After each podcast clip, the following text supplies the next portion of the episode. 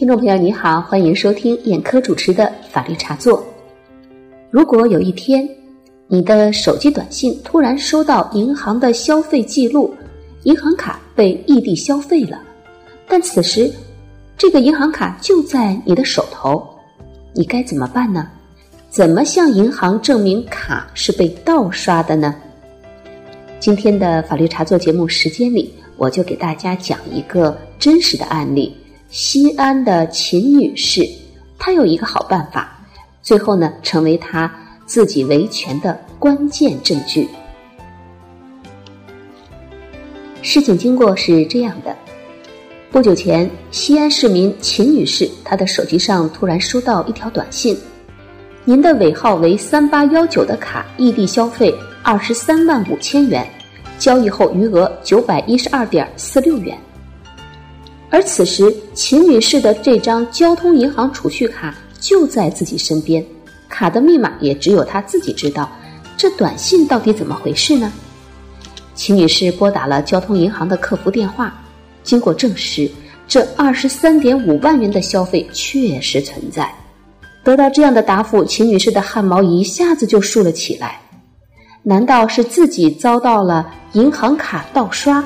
一笔刷走了二十三点五万元，这个数字可不小啊！秦女士一下子就慌了。由于秦女士的单位附近就有银行，卡被盗刷后，秦女士第一时间来到了这家银行。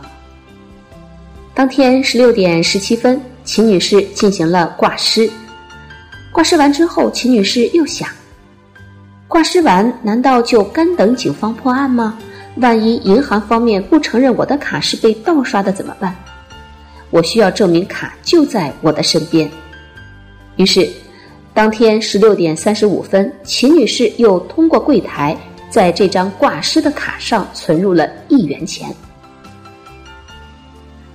秦女士很聪明，她说：“盗刷是十五点五十八分在异地发生的，我十六点三十五分在西安的银行柜台前存入一元钱。”这足以证明我的银行卡没有丢失，一直在我身边。秦女士的做法也得到了交通银行的认可，该行相关负责人承认秦女士的情况属于银行卡遭到盗刷，被异地盗刷后立即在本地柜台存入一元钱，确实是一个关键性的证据。该负责人说：“我们分析秦女士被盗刷的银行卡流水，分析。”盗刷情况可能是因为通过 ATM 机或 POS 机上安装的测录器读取了秦女士的银行卡信息，后来通过复制银行卡进行盗刷。流水中显示这一笔二十三点五万元的盗刷发生在郑州市，通过中信银行 POS 机发生的一笔消费。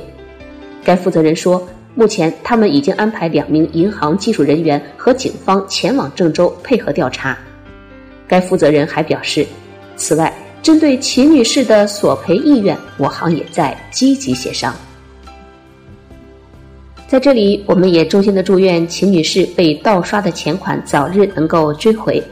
好，听众朋友，建议您也不妨记下这一招，万一遇到类似的情况，也可以这么做。好了，听众朋友，感谢您收听今天的法律茶座，这次节目就到这里，再会。